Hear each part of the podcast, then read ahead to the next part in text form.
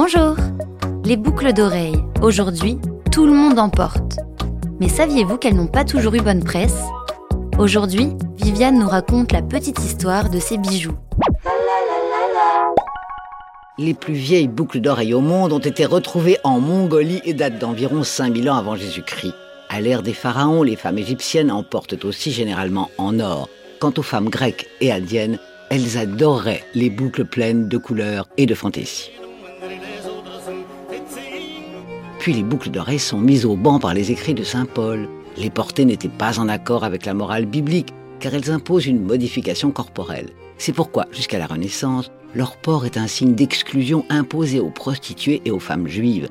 Malgré ça, les aristocrates, elles, ont du mal à s'en passer. Le début du XVIe siècle est marqué par les difficultés financières de l'État français, qui limite la fabrication de bijoux jusqu'en 1506. Mais le reste du siècle voit les pierres en forme de gouttes devenir l'objet de toutes les convoitises.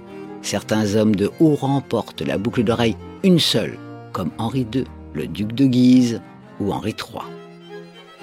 Au siècle des Lumières, les cheveux dégagent le visage et les oreilles pour faciliter le port de boucles qui sont plus larges et assorties aux broches et colliers.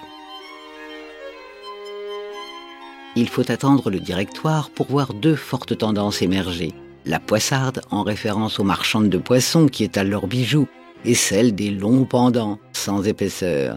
C'est aussi durant ce siècle que l'on s'intéresse au camé.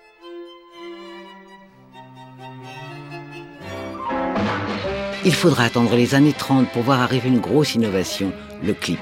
Avec lui, les femmes peuvent enfin porter des boucles d'oreilles plus importantes. Dès 1950, ces boucles prennent des formes géométriques souvent ornées de diamants. Les années 60 avaient pour motif des fleurs ou des animaux. Dans les années 70, les gros anneaux font leur retour. De nos jours, la boucle d'oreille est le bijou avec la bague le plus porté. Elle se porte seule ou à deux parfois et habille l'oreille sur toute sa surface. Mais jusqu'où n'ira-t-elle pas?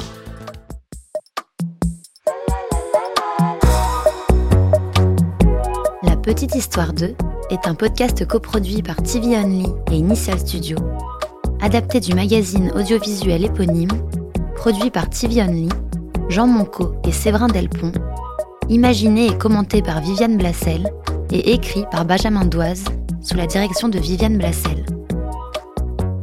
Production éditoriale, Sarah Koskiewicz et Louise Nguyen, assistée de Sidonie Cotier. Montage et musique, Johanna Lalonde. Avec les voix de Viviane Blassel et Louise Nguyen.